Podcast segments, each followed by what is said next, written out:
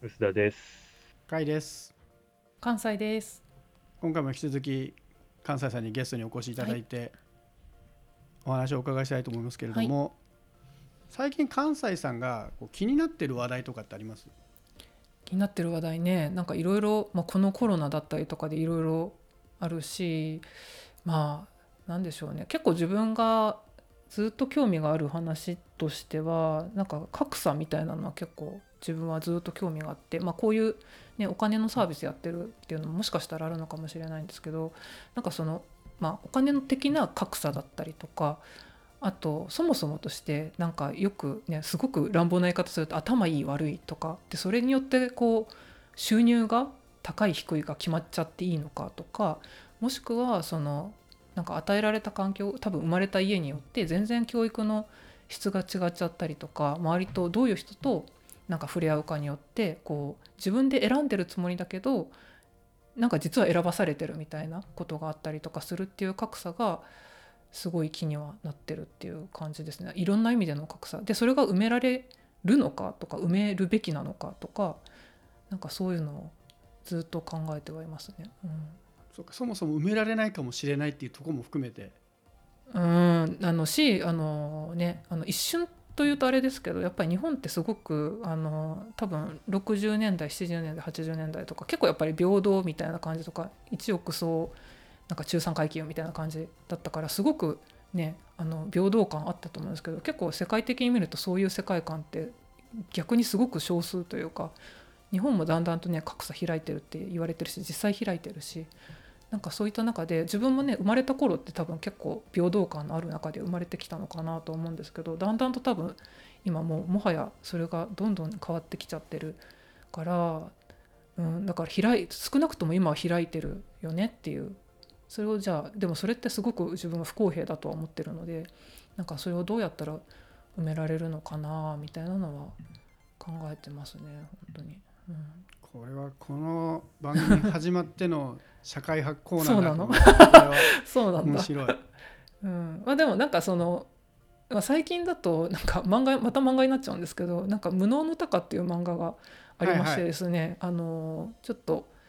なんだろう。あの高高野さんかな？高野さんっていう女性の人が出てきてなんかすっごいできそうに見えるんですよ。なんですけどめっちゃ仕事できないみたいな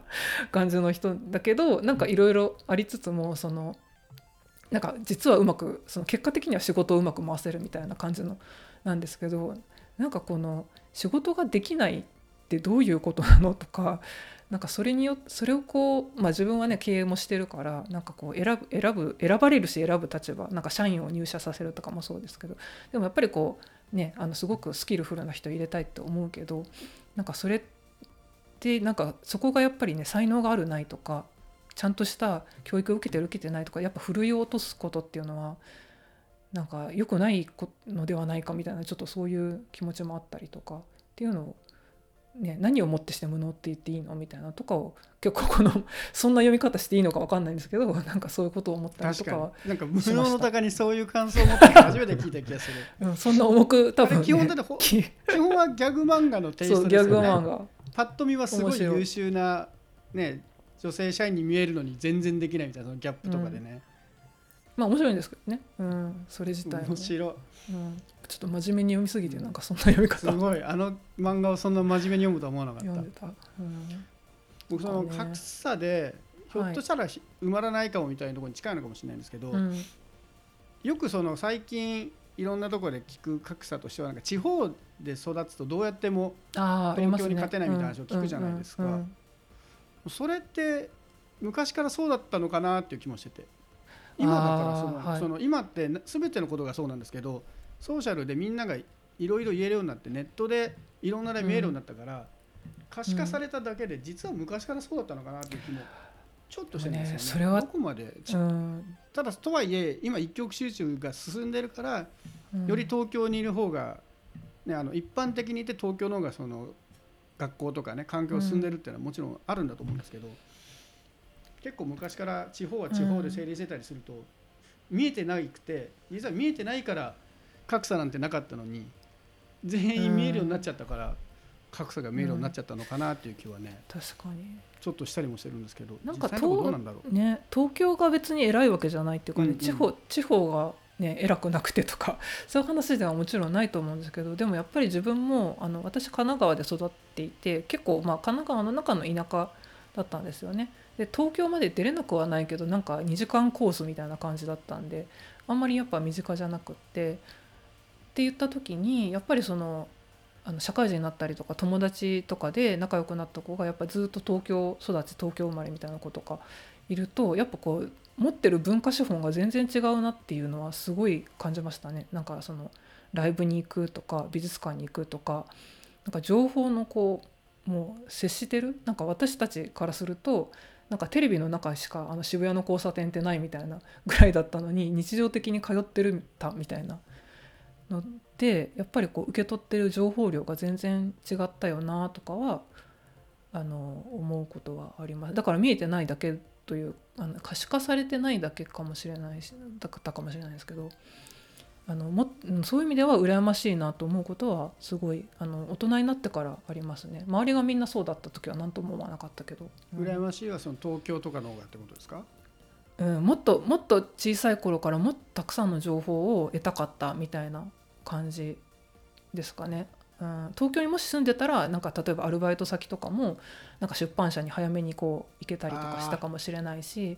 なんかそういう機会みたいなのがやっぱ田舎というとあれですけどあの自分が住んでた地域だとなんか本当コンビニとか なんかそういう、ね、なんかレジ打ちとかしか自分はなかったからなんかレジ打ってたけどみたいな。ところの、うん、違いはあるからまあそういうですね。だからすごく自分の友達もだんだんとねあの子供が育ってきていろんなそういうのやっぱり東京に住んでる友達が多いので話を聞いてるとやっぱりそのね教育の機会とか習わせてることとかもちろんね今だとオンラインってあるとは思うんですけどやっぱりその辺の密度がやっぱ全然あの、そうです違うだろうなと。学校のために引っ越しとかしてますもんね。あしてますね、うんよあの保育園もそうですけど、うんうん、入りやすいとか、そうやっぱ通わせるにはって言って、まあ、それはねかなりアッパーうなん。話だとそれで引っ越せるだけの財力があるとは思いますけど、保育園とかまだ入れないと仕事できないっていうのは分かるんだけど学校に関しては入れる入れないよりもうん。ここは勉強的に優れてるとかうん。将来的にこの中学に行きたいからここの地域とか、うん。確かにそこら辺は一方でなんかだいぶねこう今日真面目な話ばっかりなんですけど 僕、去年の春ぐらいから地方創生系の仕事をしててフリーランスになって、うん。で結構地方の仕事見るんですけど、うん。ね、地方の方がすごい仕事伸び伸びやってる感じがするんですよね。うーんそうなんね。楽しそうというかうん。あのやることのハードルが低い。結構これ主語大きい前提でいくんですけど東京でなんか何事も全部が見えちゃってるから、うん。気軽にあんまり新しいこと始められないというか、うーん。そうなんだ。うん、地域の方が例えばシンプルに家賃安いじゃないですか、はいはいはいなんか事務所を起こしてコワーキングやろうとか。ああなるほど、ね、なんかそういうことを思い切切った時に結構パッとやれてで地域コミュニティとかも結構あったりするからそれでうまく回ってるケースが結構見ててでも東京でやろうとするとまず家賃が辛いからうん確かに。みたいなとこだったりとかそのコミュニティみたいなのを自分で頑張って SNS で作んないとみたいなのもあったりして。なるほど。地方だと結構もうここしかないみたいな感じである、もうすでにコミュニティが目立ってあるみたいな感じなんですかねそういう。うん、みどこに？ちょっとね僕はまだ言っても外の人間だから見えてないかもだけかもしれないですけど、割と地域のちょっとしたコワーキングみたいなところがうまく回ってたりとかあとはその地域で始めた個人事業みたいなのが東京ほど大きい規模にならなくてよかったりするじゃないですか。うんそれはそうですね。うん。生活の水準はそこまで東京ほど家賃がまず安いし、うん。食費もそこまでかかんない人がいると。で、ね、結構食べ物とかも、ね、近所の農家のおばさんが持ってきてくれるとか。いいですね。なんかでも本当に今この状況でね、まあ、テレビとかでもよく特集やってますけどねちょっと本当に地方に住もうみたいな流れがそうそう。結構あったりとかするし、うん、いや自分もねなんか本当にあのちょっと本当にね8割現実逃避ですけど、なんかこう物件ないかなとか言ってなんか見たりとか、うん。本当に引っ越せるかっていうと全然自信ないんですけど なんか引っ越すとしたらどうなるんだろうと思ってちょっとなんか調べたりとかはしてましたね。僕結構もともとずっと僕東京だったんで生まれも育ちも。まあ、東京といっても、うん。東京都町田市なので、うん、いや町田市ね。うん。もうすぐ神奈川県近いですね。本当の23区とはちょっとまた文化違うと思うんですけど、うん。逆に地方にすごい憧れがあるんですよね。もう田舎帰るあそうみたいんですね。とか、へえ美味しいご飯みたいなものがちょっと文化違うんで、うん。で地方創生の仕事できてちょっと、まあ、これは渡り船だなと思って見ていくともちろん大僕が見えたところできっと苦労はいっぱいしてるんだと思うんですけど、うん。東京でなんかこう割と疲れながら満員電車に乗って頑張って仕事してる人たちよりももう少しなんかまあ多分接してる人がねそういう地域おこしがやってる人たちだ多分あるんですけど、うん。地域ななりのねやっぱりシャッター街になっちゃうみたいなところももちろんあるから主語ねでかい前提では言いつつ、すごいあのねあのこのコロナ関係なくやっぱりねそういうシャッター街もそうですけどなんかねあんまり景気が良くない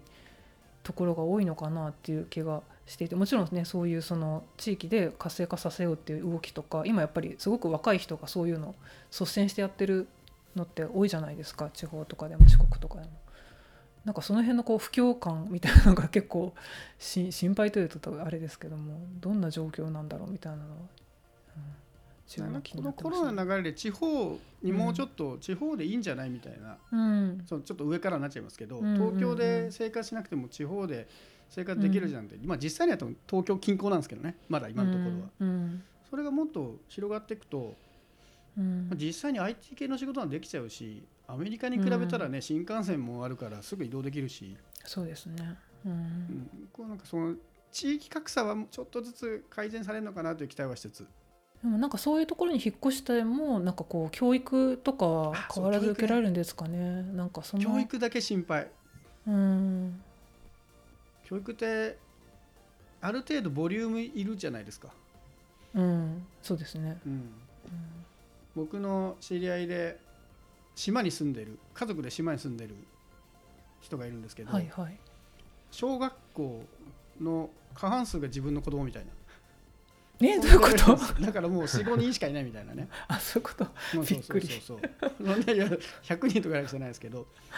で小学校のうちはそれでいいけどやっぱり中学校とか行った時にこれからこれ考えたらね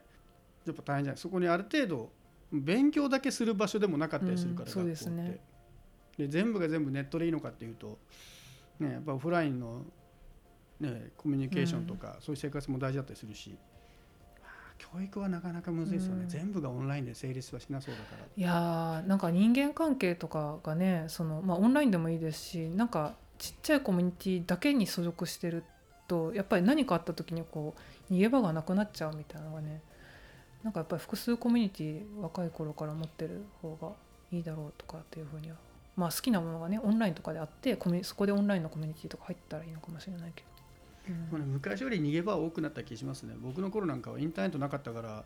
う んそうですね。クラスで1人しか持ってない趣味の人はもうどうしようもなくなるみたいな。積むけど今ねネットで見つけられるからそういう意味では今の子たちはちょっと羨ましいですけどね。いやーでもなんか逆にその上が見えちゃいすぎちゃうのはちょっと気の毒だなと思いますね。絵がうまいとかうん。ダンスができるとかでも、なんかトップオブトップが見えちゃうじゃないですか見えちゃう同じ年でも。私なんか大したことないとかなっちゃいがちそれはありますね。はやっぱいきなりね、うんそこのトップが見えちゃうって結構なんかうまく育てないとっていうとあれですけど、うん。なんかその気持ちをねなんかうまくしないあの、うん。ね、応援してあげたいみたいなのがありますよね。全てにおいてやっぱり SNS のせいだなちょっ功とね。見えすぎていろいろ広がってるものとか見えなくてよかったものが見え始めている、そうですね。格差もそうですけど見えちゃうみたいなのは。という真面目な話をしつつ、吉田さんなんか格差あります？格差に。格差あります。格差について。いいいいんじゃないかな。あんまり地方の話はもういいかなと。僕も地方だからとかうん。いらないと思うんで、あそうなんですか？あれ？吉田さんどの辺でしたっけ？出身僕群馬です。ああの言うほどではないですよね。言うほどっていうか関東だからまあまあ、ね、やっぱりこうタワーレコードいいなとか、そういうのってある。超わかる。やっぱり今ね、情報はね、一応揃って、あの情報っていう意味ではある程度ね、あの来たと思うんです。やっぱ地理的なものとかあとはこう窮屈なコミュニティとかから逃れたいとか、うん。なんとかさんの子供だよね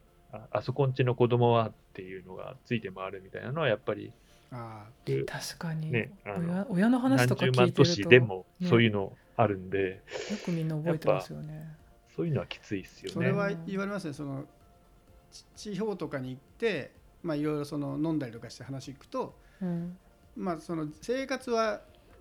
東京とかにいろいろ楽なんだけどその分コミュニティは大変だよみたいなことはね、うん。みんな言いますね。その地域の、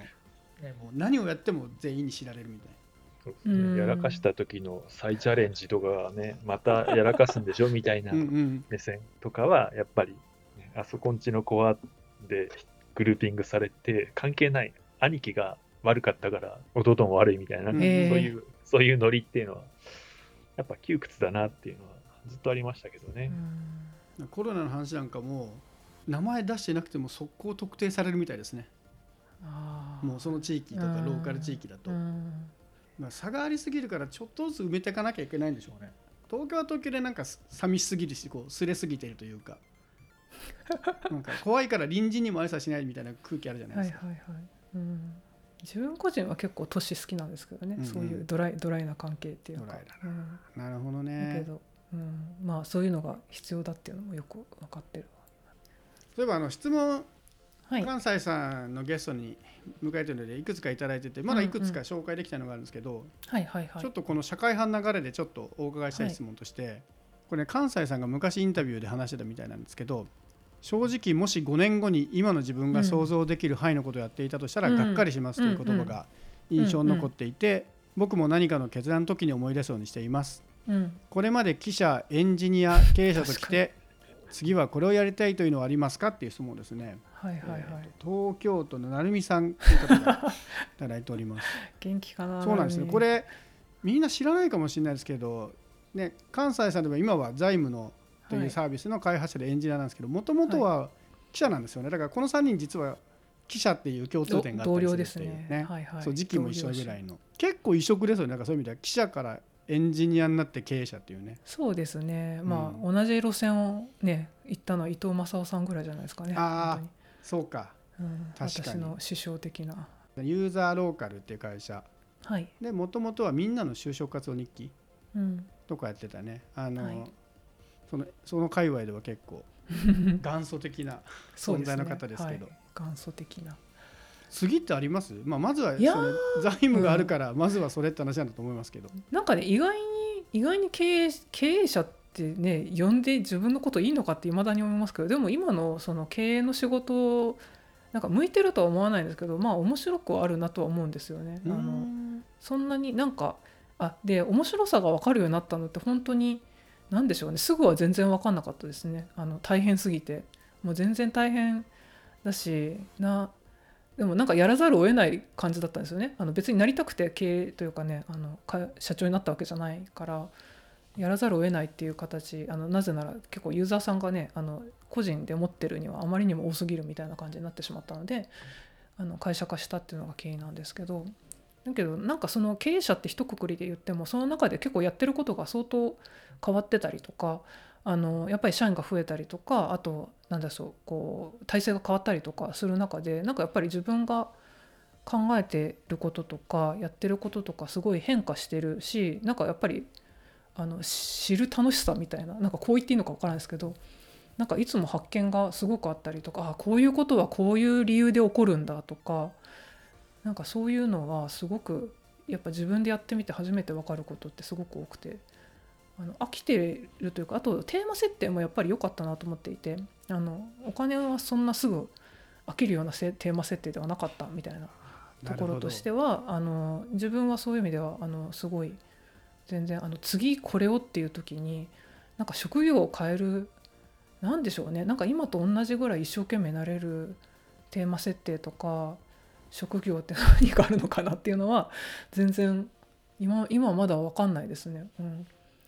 経営が面白いって思われちゃうのはここ最近ってことですか？うんまあ、もしあのやっぱり波はもちろんね大変なこととかあるし、まあ、面白いばっかりじゃもちろんないし、まあ、多分ね総量で見たら多分本当になんかねあの大変なことの方が全然多いんですけどそうですねなんかこう面白い興味深いって感じですかね。そのきょ大変興味深いっていう。難しいですね。そういうのって面白いっていうと語弊があるから、うん。なんて昔で言う糸おかしみたいな糸おかしいですね。うんですけど、うん糸おかし。いうん。でも本当にそのやっぱこうやっていくともういろんなそのプロの仕事みたいなのがあの自分も含めてみあの自分の周りでやってくる人とかのプロの仕事とかあとやっぱ社社外の人とのやつとかもやっぱりなんかこうなんかやっぱりあの知らないこととかやったことがないとかこういうふうにするといいんじゃないかっていうことを考えたりとかするっていうのはでなんかそれを実行していくっていうのはまあ、そういうのがやっぱあのものづくりがやっぱり好きだからなんかそれの一環としてというなんか今はすごくその文脈があの、うん、しっくりはきてるのかもしれない。うんちなみに経営者視点で面白かったことがあります、要は僕って経営者になったことがないので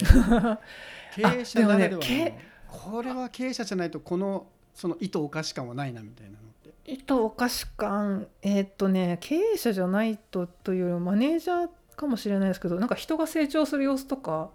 見るのはめっちゃ面白いとかあのできすごくなんかいるいあるんですよ。やっぱりなんかタイミング的にめちゃくちゃ突然成長するとかすごい変わったっていう瞬間とかが社員にあったりとかするとなんかそれはなんか本当嬉しいというかあすごいものを見たみたいな感じに思うのは、うん、あのあ何度かあってやっぱりすごいそれは本当になんか醍醐味かもしれないですね。あでもねなんかやっぱりそのそれは経営者としての面白さ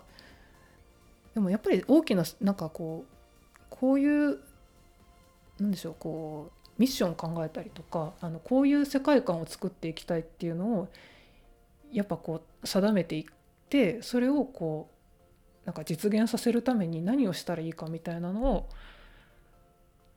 なんか社員と一緒にやっていく。そのこと自体が結構面白い。あのやっぱりそのこういうことがうまくいかないとかこうだったら突破できたとかなんかそういうのがなんか日々変化するのが面白いとか。なんか毎日すごく考えてるのが、まあ、考えるのが多分好きだからだと思うんですけど、うんうんうんそういうのがすごくやっぱあとみんなすごく真剣にやってるというかあのあのそうですね自分もそうですけどやっぱりみんな本気でこう何かやろうとしてるっていうところの本気感みたいなのにあのやれてるのは楽しいなみたいな。うんだけどなんか一個だけでもエンジニアとしてだとエンジニアというかものづくりっていう意味だと。聞きたいですね。あの、うん。結構最近はい。プログラミングやりたいとかエンジニアになりたいみたいな よく聞くじゃないですか。はいでもはいはい。結構ね挫折僕もそうなんですけど挫折したりするんですけど、そういう意味で本来全然エンジニアじゃない、うもう完全文系で文章を書く仕事から、うん。こうエンジニア転身したってしかもそこからサービスでうん。経営者になるって結構うん。特殊な事例かなと思うんですけど、うん。そういうエンジニアになりたいなみたいな人になんかアドバイスあります、アドバイス。うん。アドバイス、ね、このくらいから始めるといいよとか。なんですかね。なんか私は強烈にやっぱりすごい憧れがあったりとか強烈多分本当にすごい強烈にあったんですよね。絶対に。なんかエンジニアの人本当尊敬してたしあのなんかすごいことだみすごいななあの本当に身近に自分がずっと組んでるエンジニア本当大学の頃から組んでるエンジニアが今でも一緒にやってるんですけどその子を見ていてやっぱ本当にすごいなって学生の頃も思ってたし今も思ってるんですけどやっぱそれを自分の力でできるようになりたいとかなんかこう分からなく彼のコードを読んでるとなんか初め何してるか分かんないですよ。自分もあんまり本とか読まないで あの実地で覚えていくタイプなんで。でそれであの今回もちょっとあの React とかやってた React っていうやつをやってたりとかするんですけど初めなんだかよく分かんないんですけどずっと読んで見てるうちにあこういうことだったのかとかこうやったらこうなるんだとかっていうのがこうちょっとずつ分かっていってその彼の行動の中の意味とか考えが分かってくるみたいなのが思想を知るみたいなのをまあめちゃくちゃすごい深い話だ。めちゃくちゃ私で私はやっぱりなんかすごく、うん、ずっと組んでるせいもあると思うんですけどやっぱりこうなんかそこでこう彼のキャラクターをなんか理解するみたいな なんかあここを分かるのは多分私しかいないかもしれないと思いながらなんかやってる。いやいいパートナーがいるんですね。そうですね。もうずっと、うんうん。あのうんなんかそういうのを知っていくところに一つ醍醐味があったりとかやっぱそのね自分がこうしたいっていうのを彼が組んでくれてこう帰ってきて自分の方でこうより、ま、さらに返すみたいなそういうのがずっとできててやっぱそれが本当一番楽しいですね本当に。うん。でも当面はもう財務をますます機能充実させて。そうですね。まあなんかそういうんそこのうんなんか全然違う職業とかにも全然考えてないうんうんうんし、まあねやりたいことい使ってる人もっぱいあるな今もう財務がやりたいって言われても困っちゃうしですね、じゃはい。あますます財務がはい頑張盛り上がるようにね結構はいいろんな面白い使い方もうん。今回教えてもらったので、僕もそれはい。頑張ってみたいと思いますので、はい、皆さんも財務使ってみてくださはい。いはい。はい、ありがとうございます。ありがとうございました。はい。ありがとうございます